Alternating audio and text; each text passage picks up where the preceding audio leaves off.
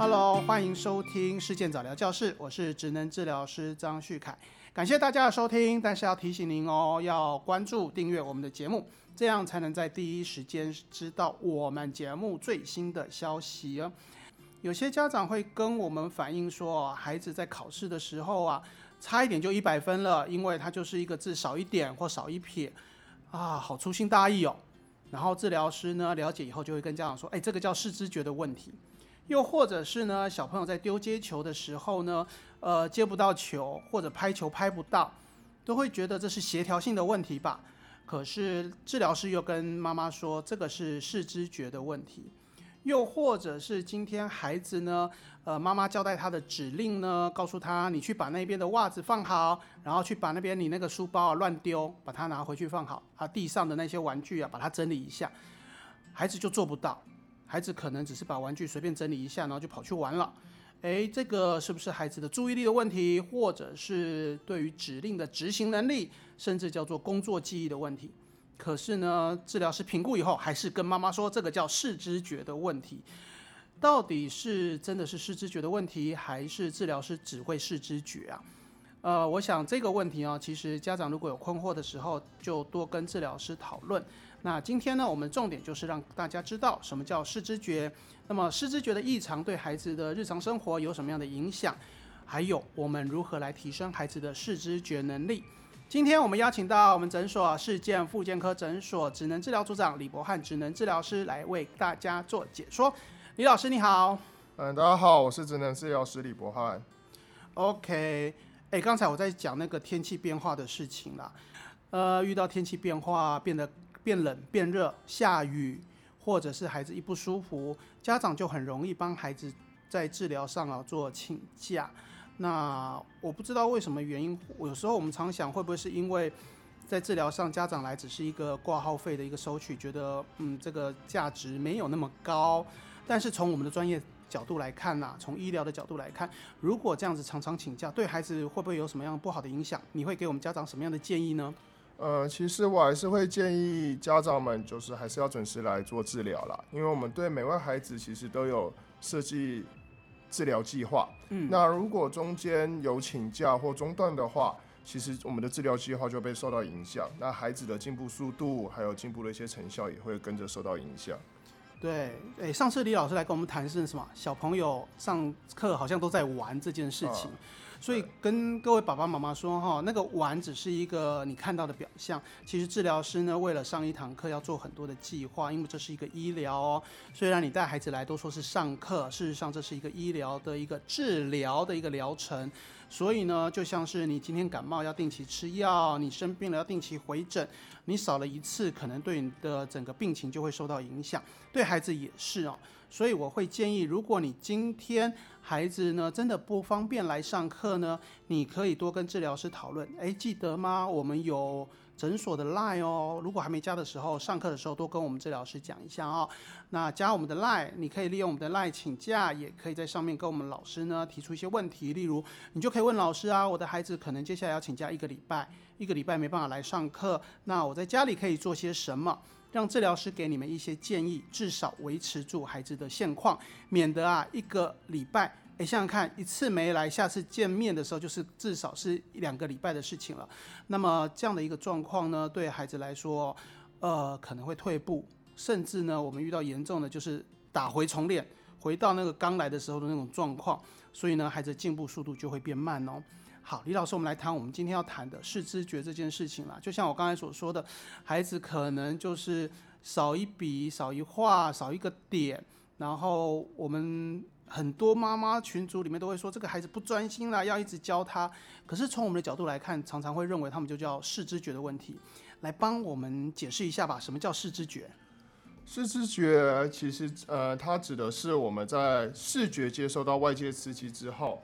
然后我们去对于这些讯息的一些处理的一个过程，好，这个过程中没有处理好，我们就会像刚刚阿凯老师提到的，说一些后面的表现，包括在写字啊、阅读上面会出现一些状况。所以当孩子遇到这些状况的时候，我们就可能会回推到视知觉的这个处理过程，去了解孩子在这个过程中有没有出现问题。哦，所以孩子今天写字出现这个笔画的问题，应该说他有漏掉一个部件啦，或者是他今天少一个笔画。诶，这个可能不见得是在学习的时候不认真、不专心，而是他原来的视知觉这个这个核心能力啊就没有表现得很好，所以你再怎么教他，可能都教不会，然后妈妈会更累。所以我们必须要从视知觉、知觉这个角度来做。诶，既然我们提到知觉了，有些妈妈会问说，之前问我说，诶，你们每次在讲什么知觉、感觉统合，有感觉、有知觉，还有什么认知？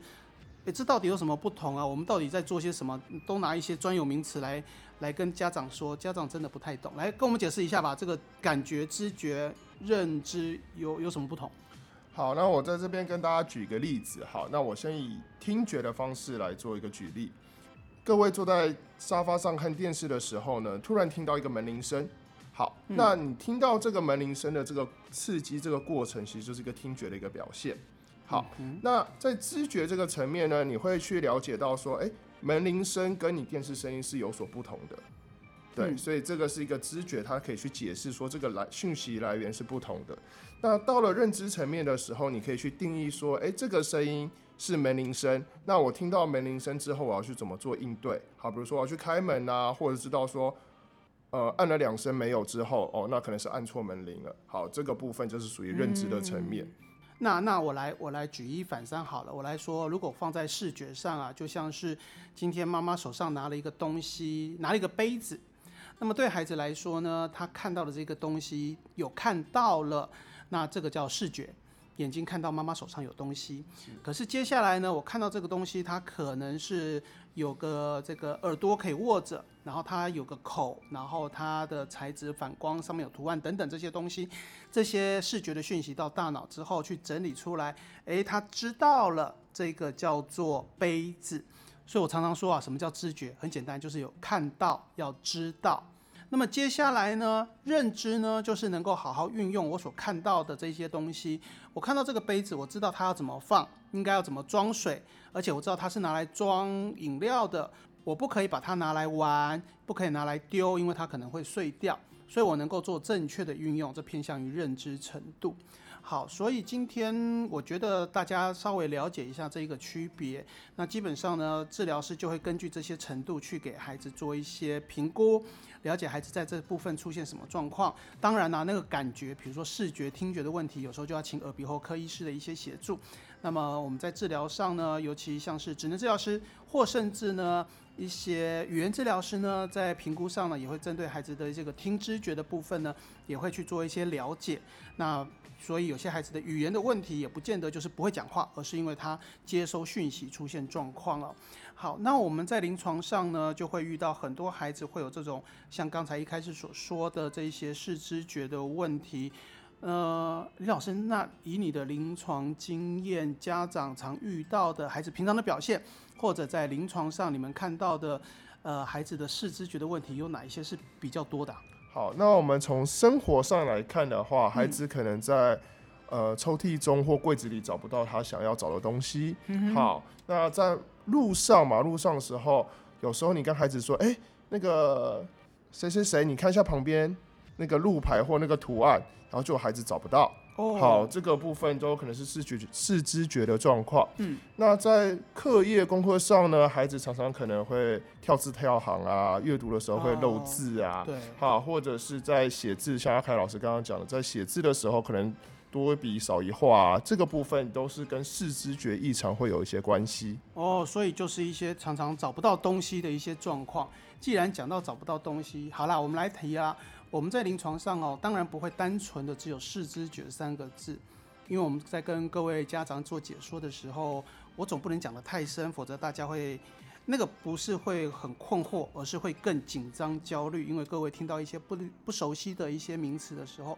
呃，你就会开始觉得我的孩子是不是有状况，或是更严重，有什么样的疾病啦？其实呢，呃，在我们目前所接到的个案呢，其实孩子都在进步当中。然后我们也不想用特别的名词来让家长觉得紧张。不过视知觉这件事情呢，在我们的专业讨论上，在专业的领域里面呢，它还是有分类的哦。那像刚才好了，来我们来举好了，刚才李老师说东西找不到，呃，常常有个状况，我相信各位爸爸妈妈也有，就是这个呃眼前好多东西哦，然后呢你就这边找找不到你的东西，明明东西就在眼前，或者有没有那种你手上拿着手机，然后呢？到处问人说：“哎，你有没有看到我手机？我手机到底刚才丢到哪里了？”后来才发现，原来手机在我手上。呃，这是什么问题呀？嗯，这个部分的话，我们在视知觉里的分类啊，我们会称之为叫做主题背景。哦，好，这个能力，那这个能力呢，主要是帮助我们在很一些复杂的背景啊、图形中去找到我们特定想要的东西。比如说，在抽屉里面。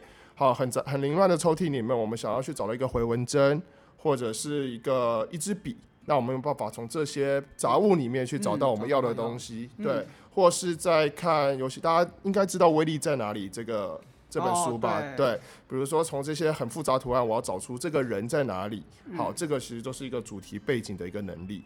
嗯，对，说到那个威力在哪里，就很明确哦，那么多杂乱的一些目标当中，你能够找到你要的目标。换一个角度来看呢，这个主题背景啊，其实就是在整个画面当中啊，你能不能注意到我要找的目标，也就是主角哦。相信很多妈妈都有在追剧，你在整个画面当中哦，整个戏剧的过程当中啊，你那个目光永远停在你那个喜欢的男主角身上，对不对？然后他旁边发生了什么事物，你可能就没有注意到。这就是呢你的主题背景的能力啊，让你可以抓到你要的这个主角。那有时候呢，这个能力呢没有发展好，那你就通通都看到，通通都看到，不是通通都注意到，诶，那反而是分散了注意力，所以就没有注意到你应该专注的目标。所以这一个呢，也跟注意力会有关系哦。然后威力在哪里哦？各位在玩的时候，你有没有发现一件事情？那个威力都是很完整的一个人，它的整个那个从头到脚都是很完整在其中哦。但是呢，如果今天呢有些东西被遮住了。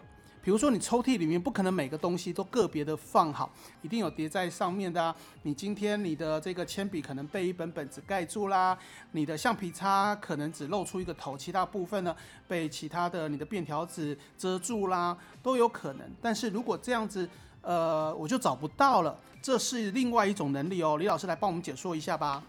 好，那刚刚提到这个能力，我们称之为视觉完形。好，那这个能力呢，可以帮助我们在刚刚提到的一些不完整的物品或被遮住的一个物品上面，我们可以去正确的辨别出它是什么东西。嗯，好，那生活中比较常见的，像是你在影印的时候，有时候那个墨喷不完全啊，造成一些字。可能模糊的时候，但是你还是可以看出来，哎，这个字可能是什么字？嗯，对。那其实这个我们就是称之为视觉完形，在一些断断续续的字体中，我还是可以辨识出这个字是哪一个字，长什么样子，这样子。对，我们讲到学习，这很重要。有些那个呃幼儿园吧，很多孩子可能在中班开始，或到了大班要开始学写字的时候，那我们常常给孩子练习的就是那个虚线字。尤其是数字一呀、二啊，我们都会有那种虚线字，或是妈妈在写的时候，先先用虚线点点点点出一个三，然后孩子要把它描出来。那我们可以借由这个虚线，我们就能判断这个字是什么字，是什么样，是哪个数字三啊、四啊。有些孩子就不行哦，所以他不知道该怎么描，会描错，连线会连错。那这时候不是孩子故意调皮捣蛋，我们这时候啊就可以来评估一下，是不是孩子的视知觉的有问题哦。那视知觉，我们刚才讲了有这一个呃主题背景啊，有视觉完形。那哎，我们来讲一下记忆好了。我记得记忆好像还有分视觉记忆跟视觉的顺序记忆。我们来讲讲这两个各代表的是什么吧。呃，我们视觉记忆的部分呢，它指的是我们针对一个画面或一个图案，然后看完之后，下一秒钟你还记不记得？好，这个是视觉记忆的部分。好，那顺序记忆的部分指的是在图案呃在画面中可能会出现两到三种图案，那你把它看过记起来之后，下秒钟你们要按照它的顺序把它安排呃把它排列出来。这个部分的话，其实就像你平常到便利商店啊，它可能在你影印的时候，它会给你一些操作的流程。那你看完这些流程之后，你有没有办法把它记住？然后按照顺序把它做出来。好，这个部分就跟顺序记忆会有关系。所以呢，对小朋友来说呢，小朋友常常在玩一个游戏，就是那种顺序卡片。啊，比如说一棵小树从种子发芽、长叶子，最后变成一棵大树，可能是四张的这一个图片。当然，它会跟认知有些关系，但是呢，有时候我们发现是孩子的顺序的记忆能力呢，没有办法去做一个很好的运用，因为我们可能会先跟他说，你要先看种子，接下来发芽，接下来长叶子，最后变大树。他已经看过了，他已经记得了，他其实这时候不需要认知，他只要把记得的东西，那我们把它排呢洗乱，他还能够把它排好。如果他都排不好，这时候我们就会考虑了是视觉顺序记忆的问题。还有好多好多，这个整个视知觉呢，其实呢，它可以分很多很多的细项。李老师有没有特别想要再跟我们大家聊聊哪一个项目呢？好，这边呢，我想跟大家再特别提一下视觉区辨这个能力哈。那这个能力呢，是呢帮助我们找出相同的特征，好，两个两个图案相同的特征，或者是它不同的地方，好，对，那。这个上，呃，这个能力呢，在孩子身上啊，常常会遇到他们相似的字，哦，好，他们会觉得很相，那不同的字，但是他们会觉得很相似，然后会没办法去区别。像比如说我还有找这两个字，然后有时候小朋友看一看，觉得哎，两个长得很像，然后就不会去区辨出来。好，那这个其实，在小朋友身上蛮蛮蛮常发生的。那么，如果这项能力呢出现一些状况呢，孩子就可能没有办法去察觉到。很多东西之间的同与不同，又或者是今天你看到好多台车子，你去问孩子，哎，这些车子哪里不一样？他可能都会觉得都一样啊。这时候啊，你就不要告诉孩子，你看你都不专心看，你就要想说他的视觉区辨能力到底够不够？或者我们可以教他一个一个细节来去做一个分辨就可以了。讲了那么多哦，其实还有很多很多。我想时间上的关系，哎，李老师，我们到最后哦，来给大家。一个小小建议好了，刚才其实你有一个建议，就是玩那个威力在哪里？嗯，如果以整体视知觉来看，你有没有什么样的建议可以玩游戏，在家里就可以爸妈跟陪伴孩子或是一起互动的游戏，来帮助孩子视知觉的能力的提升呢？除了威力在哪里之外啊，还有大家来找茬这个游戏，其实可以让小朋友去玩，对，然后去提升孩子视知觉的能力。那还有其他的游戏，比如说像是扑克牌里面的钓鱼，好，找两个相同的卡片，都都是盖着，然后去翻出两个相同的卡片。爸妈知道那个怎么玩吗？就是一堆，你要准备那个两副扑克牌，我会建议准备两副，然后呢，你可以先挑，我会建议先挑各五张，呃，就是同样的啦。同样的牌五张，五五对，OK，总共会有十张，然后把它排在桌上盖起来，然后彼此之间轮流翻牌，去找出一样的牌的样子，这个叫扑克牌的钓鱼。所以这个会运用到什么？哎，视觉的视觉记忆，对。然后翻出来两个要比对一不一样，这叫视觉区别，对不对？嗯，OK OK。有主题背景的部分哦，主题背景，因为我要知道我要翻哪一张牌哦，所以真的对很多的能力都有训练到哦。所以今天你只要有相同的东西、相同的牌，甚至呢，你准备两副象棋，也可以玩这样的一个钓鱼游戏。好，今天讲了好多，其实还有更多的关于视知觉的讯息，请大家关注我们的粉丝专业，请你搜寻事件早期疗愈。或者到我们诊所的网站里面都有相关的文章。李老师，我记得他有在我们的网站里面有放的很多，抛出很多关于视觉觉大家来找茬的的游戏，所以爸妈可以不用去找，就只要到我们的网站来看就可以了哦。那我们今天就到这边，谢谢李老师今天的分享哦，讲了好多好多，谢谢大家的收听，我们下次再见喽，拜拜。